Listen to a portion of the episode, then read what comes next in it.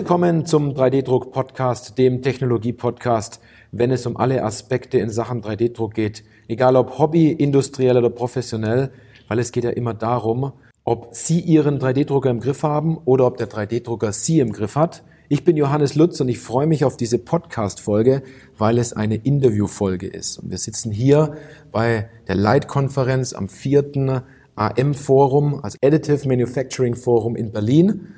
Und heute geht es um das Thema kostengünstige Serienproduktion. Und ich habe einen tollen Interviewgast, der schon mal da war. Ich habe nachgeguckt, das war Podcast-Folge Nummer 25 am 18. Juni, also knapp ein Jahr her, wenn man das mal so rechnet. Da ging es um 3D-Druck mit Serienproduktion, Ersatzteile und Serienteile aus dem 3D-Drucker innerhalb von 24 Stunden. Das ist eine gesponserte Folge und ich darf begrüßen jetzt Dominik Heinz, von Druckerfachmann. Schön, dass du da bist und schön, dass wir heute hier auf der Leitkonferenz miteinander sprechen können. Hallo Johannes, ja, ich freue mich auf jeden Fall, dass ich heute nochmal in der Folge sein darf, mit dir nochmal sprechen darf. Ja, ich kann ja kurz ein paar Worte nochmal zu mir Sehr sagen. Sehr gerne, ja klar. Genau, und zwar, ähm, ich bin Dominik Heinz, ich verantworte den Bereich additive Fertigung und 3D-Druck bei der Firma Druckerfachmann. Druckerfachmann gibt es jetzt mehr als 20 Jahren am deutschsprachigen Markt. Wir haben sehr viele Techniker bundesweit mhm. unterwegs, kommen aus dem klassischen Business und jetzt seit einigen Jahren sind wir HPs 3D-Partner im Bereich Multijet Fusion.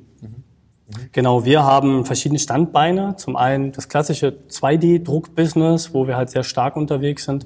Dann haben wir das Thema Dokumentenmanagement, also alles, was wirklich mit Dokument von A nach B, Workflow, also eine Themen, Workflow-Management im Unternehmen, dass man sowas abhandeln kann. Und jetzt das Thema additive Fertigung mit den HP Multijet Fusion Systemen, was deutlich einen Mehrwert bietet für unsere Endkunden aus der Industrie.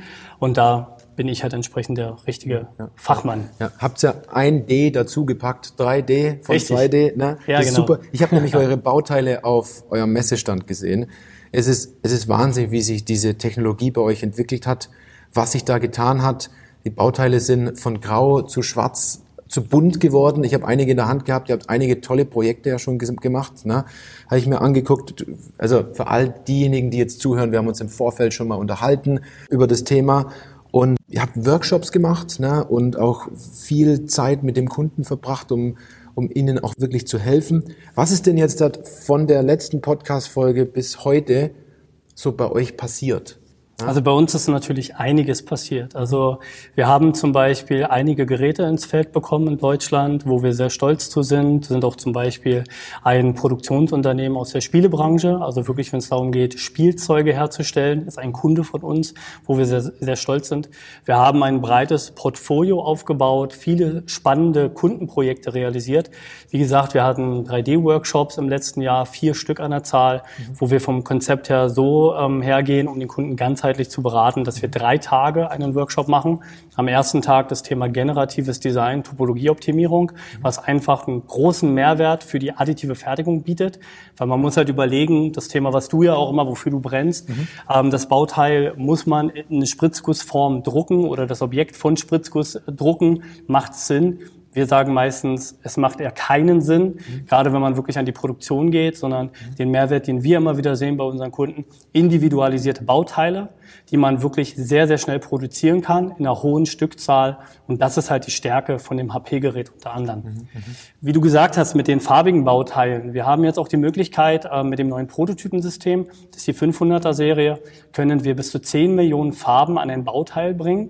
Bedeutet aber, dass wir ein belastbares Bauteil haben mit PA12, das ist Grundmaterial, das wird entsprechend geschmolzen. Und auf dem PA12 kommt noch mal eine kleine Trägerschicht, auch aus Polyamid, mit einem zusätzlichen Agent und der kann eingefärbt werden. Cyan, Magenta, Yellow und Schwarz, also die vier Farben, die man auch von dem normalen Drucker kennt, werden zusammengemischt und man hat 10 Millionen Farben, die man ans Bauteil bringen kann. Man kann vorher was simulieren, man druckt das Ganze aus, man kann es belasten. Genau das Thema. Wir haben eine Idee, wir konstruieren das Ganze, wir drucken das Ganze, dann prüfen wir das Ganze und dann geht die Tour nochmal von vorne los, bis man seinen optimierten Zyklus hat und schnell eine Produktionsreife hat. Ich habe Teile gesehen, die sehen wunderbar aus. Also das muss man sich mal auf der Zunge zergehen lassen. Zehn Millionen Farben. Ne? Da braucht man verdammt viele Farbeimer, wenn man das, wenn man das jetzt ja. mal so, so betrachtet. Ne? Und der Drucker macht es in dem Fall einfach. Genau. Ne? Also wahnsinnig toll. Und ähm, es gibt ja auch schon einige Kunden, die ihr habt, wo vielleicht auch die, die Farbmaschine schon installiert ist oder auch diese normale Teileproduktion, was ihr habt. Ne? Genau. Ähm, sag doch da mal noch ein bisschen, bisschen was zu so laufenden Projekten. Was sind da so Dinge, wo hakt's manchmal? Weil ihr helft dem Kunden ja wirklich in dem Fall. Der, der stellt euch ja Fragen. Was sind so Punkte, wo die Leute immer wieder, wieder Hilfe brauchen? Genau, also was wir immer wieder feststellen, ist das Thema auch, ähm, dass man die Bauteile, also den Baujob optimiert. Das ist ein Thema, was wir sehr, sehr häufig haben. Viele kommen so aus dem, ja, sagen wir mal, klassischen Umfeld, FFF-Umfeld, ähm, wo die ersten Gehversuche sind, was extrem gut ist, dass sich die Kunden schon damit befassen, mit 3D-Drucktechnologien.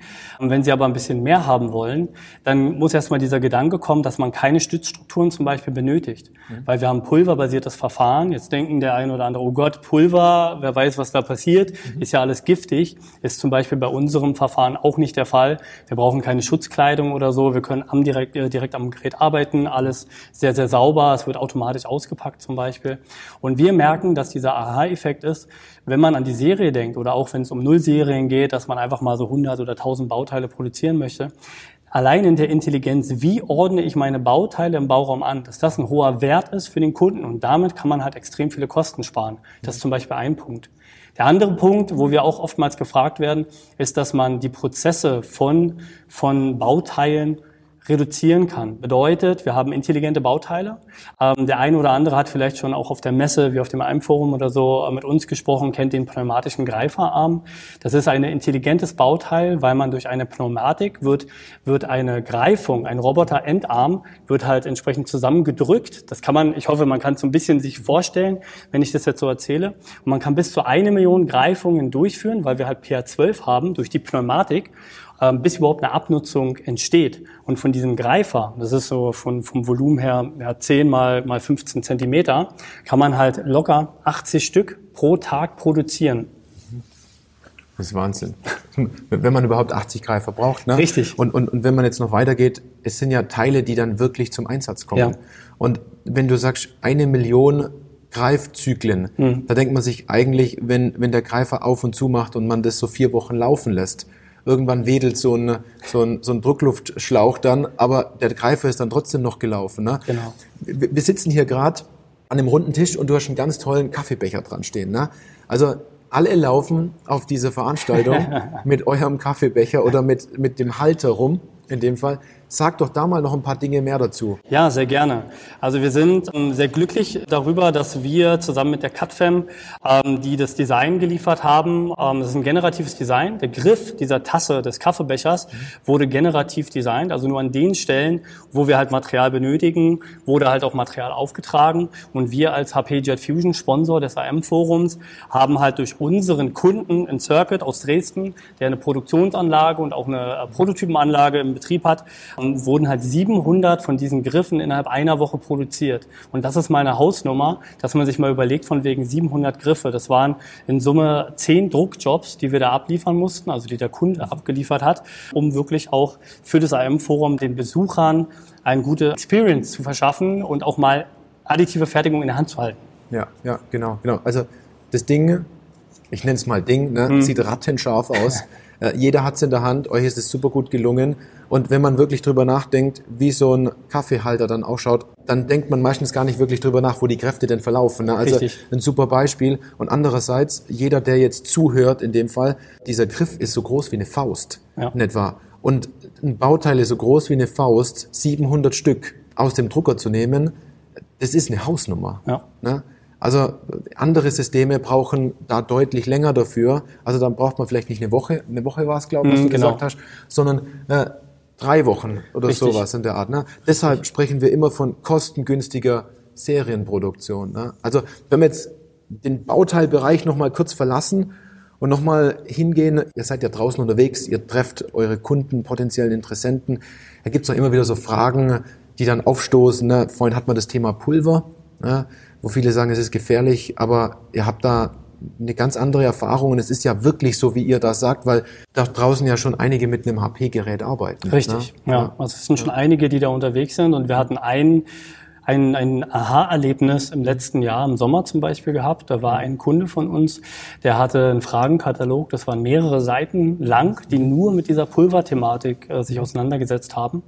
Und die hatten extra ähm, zwei Personen zu dem Vororttermin in unserem 3D-Showroom, wo halt auch die Drucker stehen, mit dazugezogen, um das Thema Arbeitsschutz zu besprechen und gucken, wie giftig oder was haben wir für Problematiken mhm.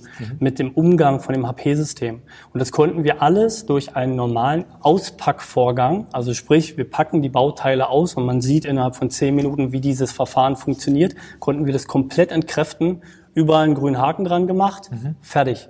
Mhm. Also das ist einfach so, wo wir gar keine Diskussionsgrundlage mehr haben, wenn man es dann einfach mal gesehen hat. Okay. Dass man sich ranstellen kann an das Gerät, man nimmt den mobilen Bauraum, den packt man in die Processing Station, es wird automatisch ausgepackt, Pulver wird automatisch zurückgeführt über so ein kleines Schlauchsystem und äh, man packt seine Bauteile aus, die gehen dann in, den, in, den, äh, in die Strahlkabine. Nach zehn Minuten hat man seine Bauteile fertig. Mhm, mh. Super, super. Ne?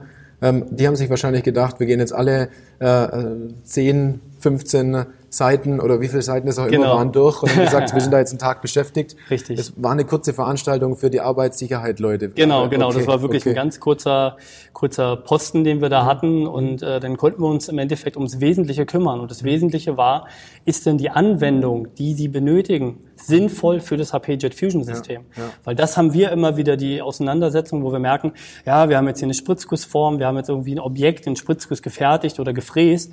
Können wir das denn auf einen, auf einen 3D-Drucker drucken? Klar, man kann alles drucken, keine Frage. Aber ob es Sinn macht, das ja. ist eigentlich die richtigere Frage.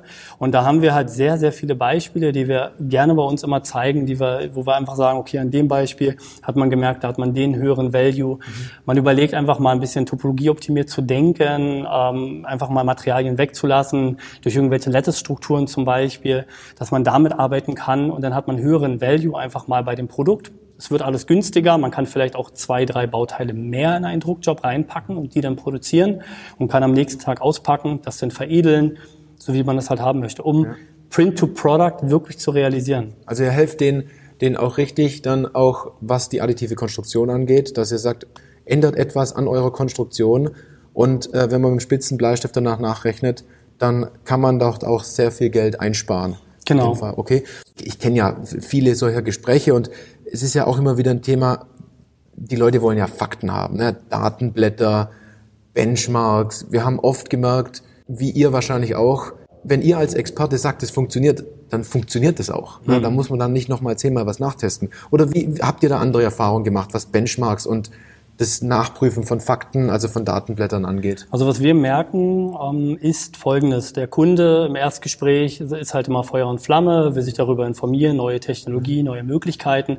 Da muss man natürlich den Kunden erstmal ein bisschen abholen und sagen, jetzt äh, machen wir erstmal einen Schritt nach dem anderen und schauen erstmal, ob es sinnvoll ist, mit Ihnen überhaupt ein Projekt aufzugleisen, ähm, wo wir einfach mal durch die entsprechenden Anwendungen gehen, erstmal gucken, was gibt es für Materialien, was ist für Sie wichtig, Thema Metall kommt immer wieder, dass man sagt, ja, warum ist das denn ein Kunststoffdrucker und kein Metalldrucker? Und dann fragen wir halt ganz klar, welche Anwendung haben Sie denn, dass unbedingt Metall notwendig ist?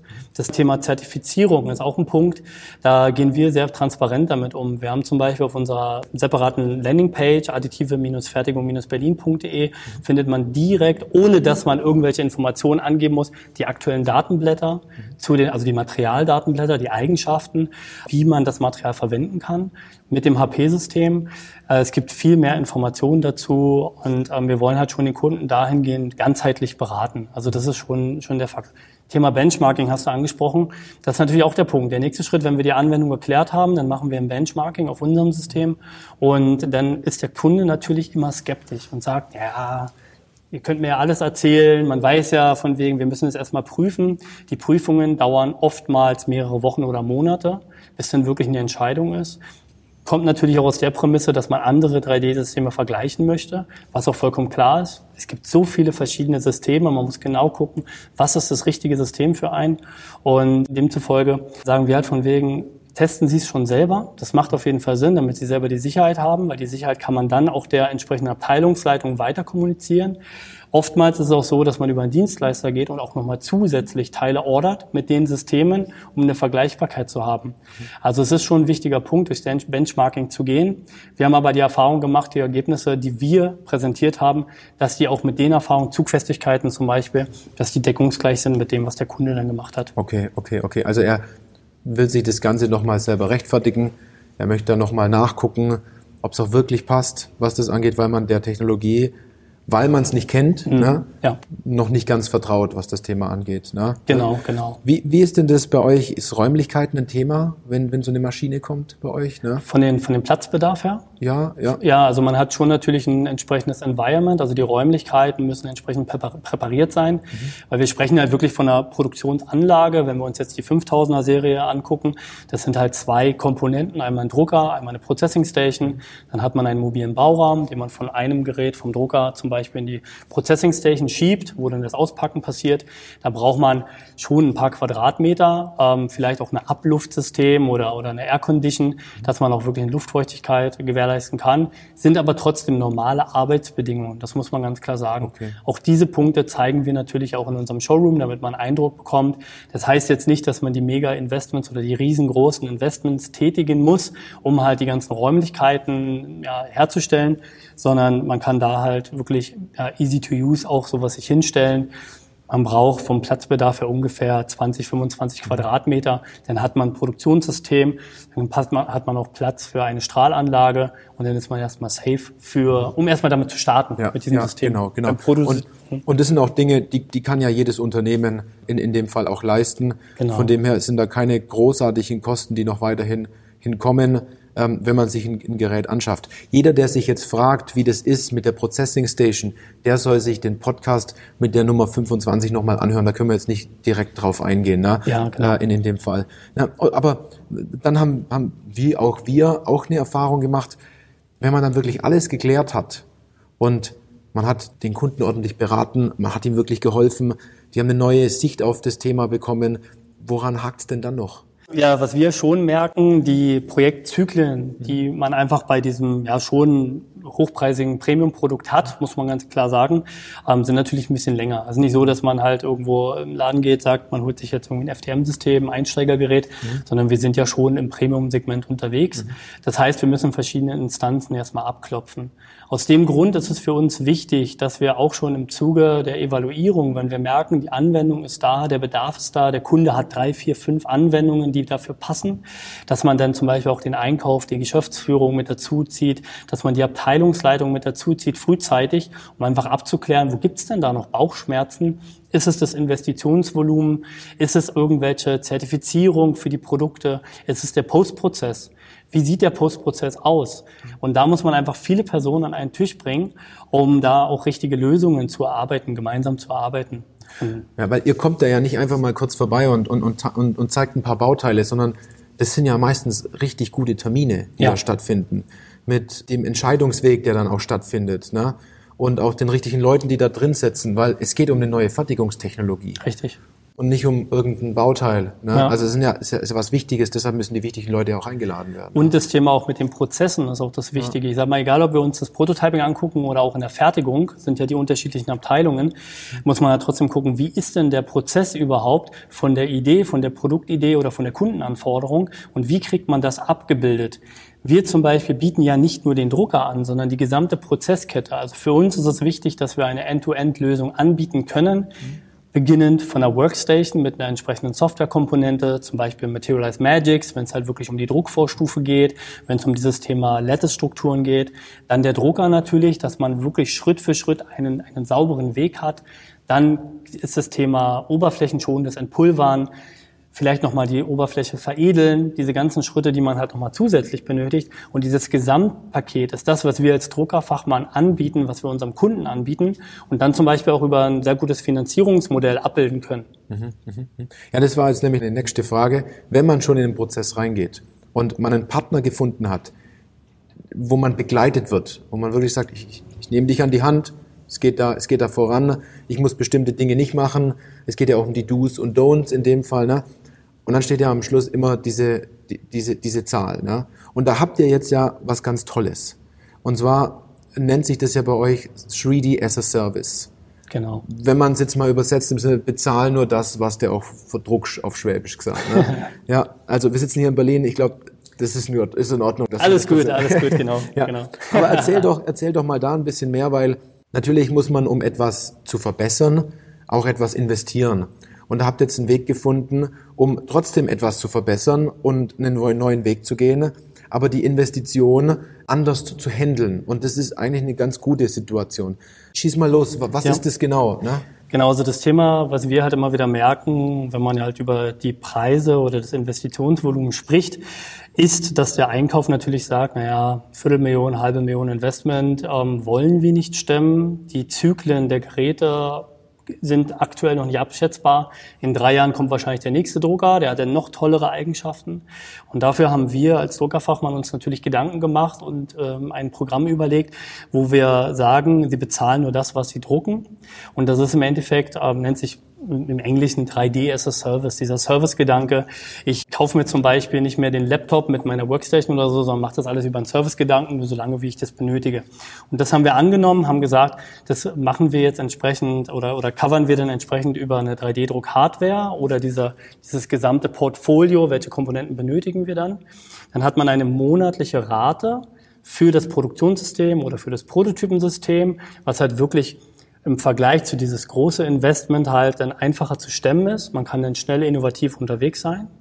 Und der zweite Part, was wirklich dieses 3D as a Service ist, bedeutet, dass man nur das bezahlt, was man verdruckt. Bedeutet, die Materialien, die Filter, die Agents, also wir haben ja eine agentbasierte Technologie, pulverbasiert mit Agents, also Flüssigkeit, die drauf gedruckt wird, die ausgeschmolzen wird.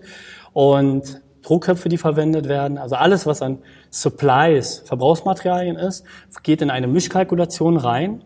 Und diese Mischkalkulation wird dann mit drei Faktoren definiert. Bauhöhe, Packdichte, Frischmaterialquote. Um sich ein bisschen vorzustellen, sagen wir mal, der Kunde druckt heute einen Druckjob, volle Bauhöhe, kommt er zum Beispiel bei einem Kostenpunkt von 600 Euro an.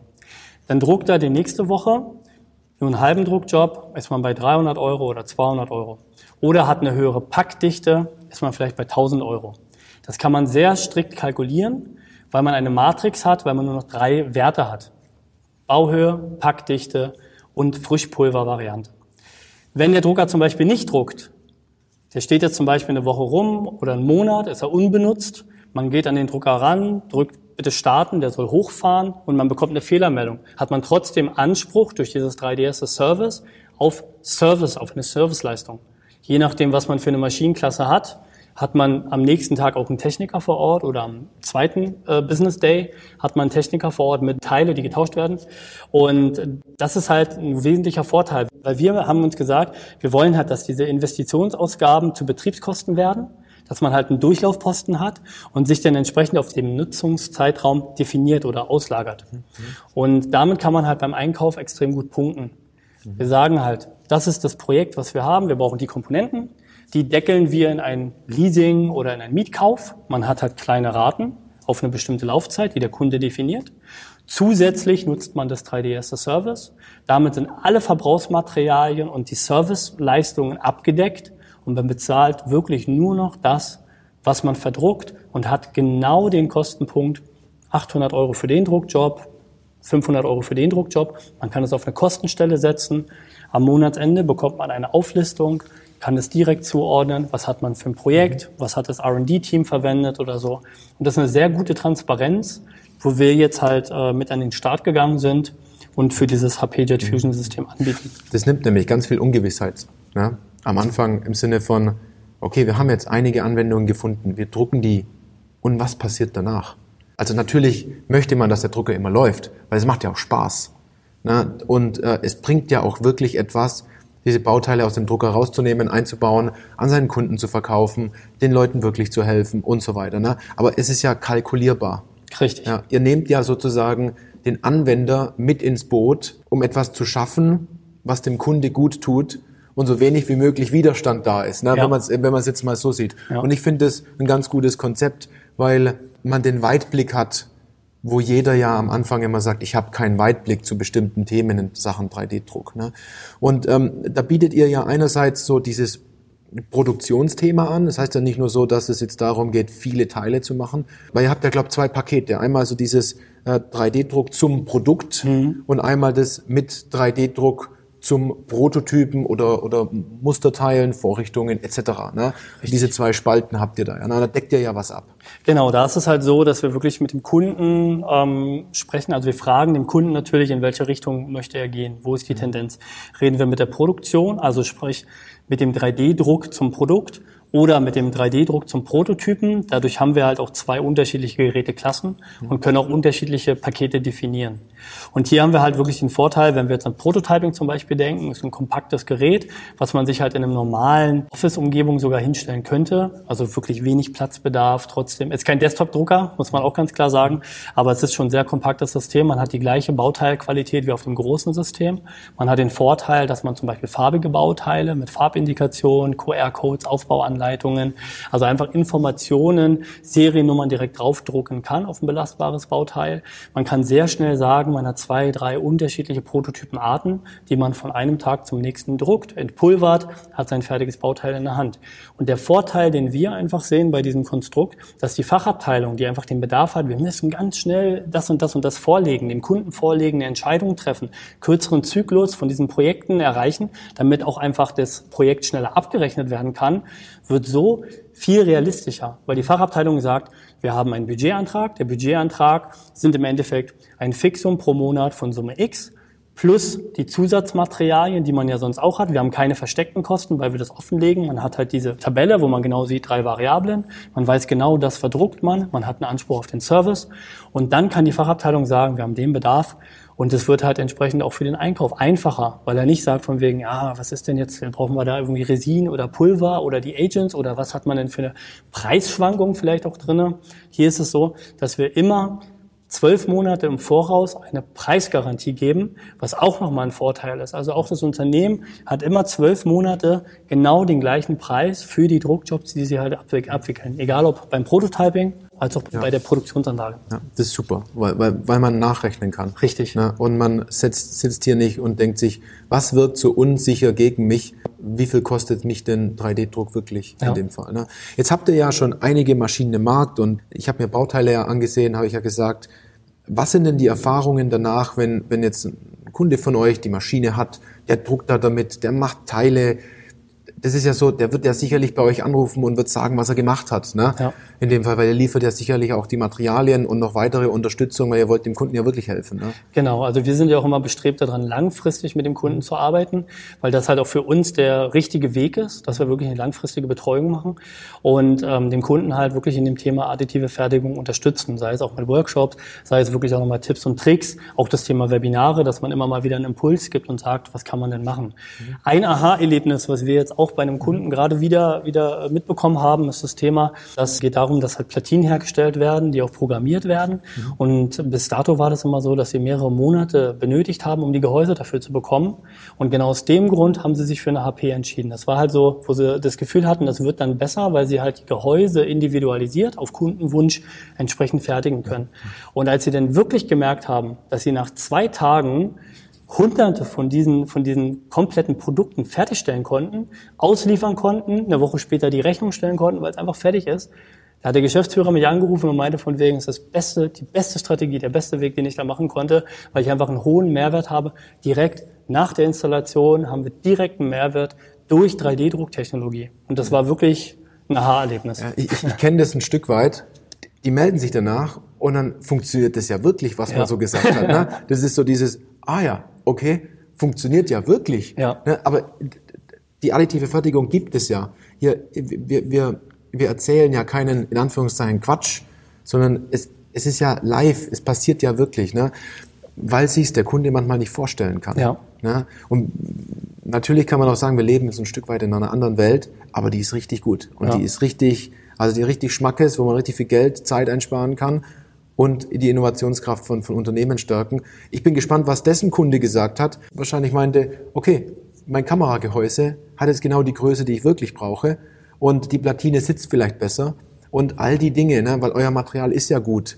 Äh, ich habe das Beispiel gesehen mit dem Pneumatikventil mhm. und diesem kleinen genau, Druckluftspeicher. Der, genau, mit dem ja. Druckluftspeicher. Ja, ja. Kannst du da noch ein, zwei Dinge noch Ja, natürlich, sagen? natürlich. Also es ist so, dass wir eine Applikation zusammen mit einem Kunden erarbeitet haben, weil die Thematik immer aufkommt, ist denn unser Material wirklich so fest, wie ihr das behauptet? Mhm. Und aus dem Grund haben wir einen Druckluftspeicher konstruiert, relativ simpel, also ist halt mit Rundung drinne und wir haben eine Wandstärke von vier Millimeter verwendet haben Druck drauf gegeben und man kann bis zu 20 Bar dauerhaft auf diesen Druckluftspeicher geben, ohne dass er irgendwie brüchig wird oder reißt oder was auch immer.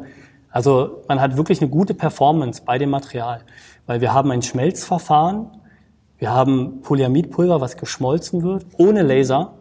Es wird einfach nur mit, mit Hitzeeinwirkung, 186 Grad ist zum Beispiel unsere Schmelztemperatur. Dadurch bekommen wir in XYZ halt sehr, sehr gute mechanische Eigenschaften, wodurch wir halt sehr gute Produkte produzieren können mit der HP-Technologie. Mhm, mhm. Jeder, der muss sich das jetzt vorstellen. Ich sag mal, jeder Ingenieur und jeder, der im technischen Umfeld sehr stark äh, unterwegs ist, fünf Bar sind schon viel. Ne? Ja. 20 Bar, das muss ein Kompressor erstmal leisten, 20 Bar da reinzukriegen. Ne? Also 20 Bar bei 4 Millimeter also das ist eine Hausnummer aus ja. meiner Sicht. Ne? Ich habe mir gedacht, okay, tolles Musterbeispiel. Und dann sagst du, ist kein Musterbeispiel, sondern es funktioniert wirklich. Ne? Genau. Ja, genau. Also jeder, der jetzt in dieser Podcast-Folge Interesse hat an eurer Technologie, sagt, das bringt ja wirklich was. Ihr habt tolle Anwendungen, ihr könnt den Leuten wirklich helfen, ihr habt ein tolles System, ihr kommt dem Kunden entgegen bezüglich der Investition, der kann sich ja bei euch melden. Ne? Wie nimmt er am besten zu euch Kontakt auf, wenn er eine Frage hat oder wenn er sich weiter informieren will? Genau, da gibt's halt unterschiedliche Wege. Der direkte Weg ist zum Beispiel bei LinkedIn. Also ich habe ja Dominik Heinz, muss man einfach bei LinkedIn mal eingeben. Da findet man mich relativ schnell. Dann der andere Weg ist natürlich über unsere Website. Also wir haben eine separate Website, additive Fertigung berlin.de, mal mit Bindestrich, also additive-fertigung-berlin.de. Und dann slash 3D as a Service. Wenn man da drauf geht, bekommt ihr nochmal mehr Informationen über dieses Programm. Wir haben auch ein Webinar mit draufgeschaltet, was ein On-Demand-Webinar ist, weil wir möchten nicht dem Kunden dazu zwingen, dass er nächste Woche an dem Termin die Zeit findet und sich das freischaufelt, sondern wir möchten unsere Kunden so beraten, dass wenn sie jetzt Zeit haben, auch die Möglichkeit haben, die Informationen zu bekommen. Und deshalb ist es halt ein On-Demand-Webinar, was wir dort anbieten. Da kriegt man gute Informationen. Sonst sind wir natürlich für Beratungsgespräche immer äh, offen. Da gibt es zum Beispiel bei uns eine Service-Nummer, das ist die 0800 2202 100 einfach bei den Kollegen anrufen, Termin mit uns abstimmen. Wir rufen sehr gerne zurück. Einfach mal so 30 Minuten gucken, wo sind die Anwendungen, wo gibt es Fragen zu dem Produkt. Oder wir machen einen Termin bei uns im 3D-Showroom in Berlin. Kann man sich beide Geräteklassen angucken. Wir haben immer mal wieder einen Tag der offenen Tür bei uns. Additive Manufacturing Day zum Beispiel. Dieses Jahr werden wir noch drei Stück äh, von diesen Tagen abhalten. Workshops, also wir haben verschiedene Wege. Einfach ansprechen, Frage stellen, also wir sind okay. für alles. Okay, also ich würde allein schon zu euch fahren, um die Bauteile anzugucken. ne? Also das merkt ihr wahrscheinlich auch. Die Leute kommen in den Showroom bei euch, in den Workshop und dann sind die erstmal beschäftigt mit den Bauteilen. Ja. Das ist bei allen so, weil es was, was Faszinierendes ist, diese Bauteile anzugucken. Ich kann nur sagen, jeder, der, der noch nie in einem Webinar teilgenommen hat, ich finde es richtig gut. Es ist zusammengefasste, sehr gute Information dort drinnen. Man kann nur zehn Minuten dran teilnehmen man kann 30 Minuten dran teilnehmen, man kann sich zweimal angucken, wenn man Lust hat dazu. Und ähm, über LinkedIn, ich sage mal, du bist auch sehr aktiv auf LinkedIn, du antwortest auch relativ schnell, ja. wenn es darum geht. Also wenn wirklich mal eine Frage auftaucht, fragt den Dominik. Er gibt euch eine Antwort und ich, ich kann nur sagen, informiert euch zu diesem, zu diesem Thema der additiven Fertigung, sonst macht's ein anderer, der sich informiert und es könnte euer Wettbewerber sein. Ja, also genau. wenn man es wirklich so sagen kann. Ja. Also wir werden natürlich Folgendes machen jetzt. Wir sind jetzt am Ende der Podcast-Folge. Wir setzen die ganzen Links in die Show Notes rein, entsprechend den Link zu LinkedIn im Endeffekt, um dir eine Nachricht zu schreiben, die Telefonnummer. Und ich kann da draußen nur darum bitten, wenn Sie schon länger darüber nachdenken, zum, zum Thema 3D-Druck mal jemanden was zu fragen. Und Thema Serienproduktion, Bauteile, die eventuell auch bunt sind und eine hohe Festigkeit haben, dann sprechen Sie den Dominik Heinz an von, von Druckerfachmann. Dominik, was möchtest du unseren Podcast-Hörerinnen und Hörern noch mitgeben? Also ich möchte mich erstmal bedanken, dass wir das zweite Mal jetzt zusammensitzen und deinen Hörern einen Impuls geben können. Das ist ja auch das Wichtige. Ich bin immer noch der Meinung, was wir jeden Tag merken, jedes Unternehmen sollte auf jeden Fall darüber nachdenken, wie man 3D-Drucktechnologie für sich nutzen kann, auch egal welches System das ist.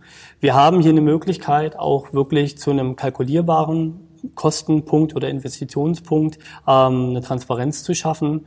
Und wenn Sie Fragen in dem Bereich haben zu dem HP Jet Fusion System oder auch die Möglichkeiten, was Sie drucken können, dann sprechen Sie uns sehr, sehr gerne an. Also ja. wir freuen uns über jedes, jedes Gespräch oder auch auf der Messe.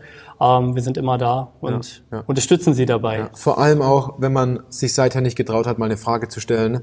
Und die Fragen, wo man vielleicht selber denkt, das ist eine blöde Frage, wenn man so sagt, das sind meistens die besten finde ich. Ne? Ihr, helft, ihr helft den Leuten ja auch in dem Fall. Also, super, dann sage ich, für jeden, der jetzt zugehört hat und für den das Thema interessant ist oder für einen Kollegen, wo das interessant ist, teilt diese Folge, schickt die Folge weiter an einen guten Freund, eine gute Freundin, einen guten Kollegen, einen Mitarbeiter, der sich damit mal beschäftigen soll äh, oder, oder der vielleicht auch in, in dem 3D-Druckumfeld tätig ist, sendet die, die Folge weiter und wenn der Podcast noch nicht bewertet worden ist, würde ich mich sehr über eine Bewertung freuen. In diesem Sinne, vielen Dank, bis zur nächsten Podcast-Folge und machen Sie es gut.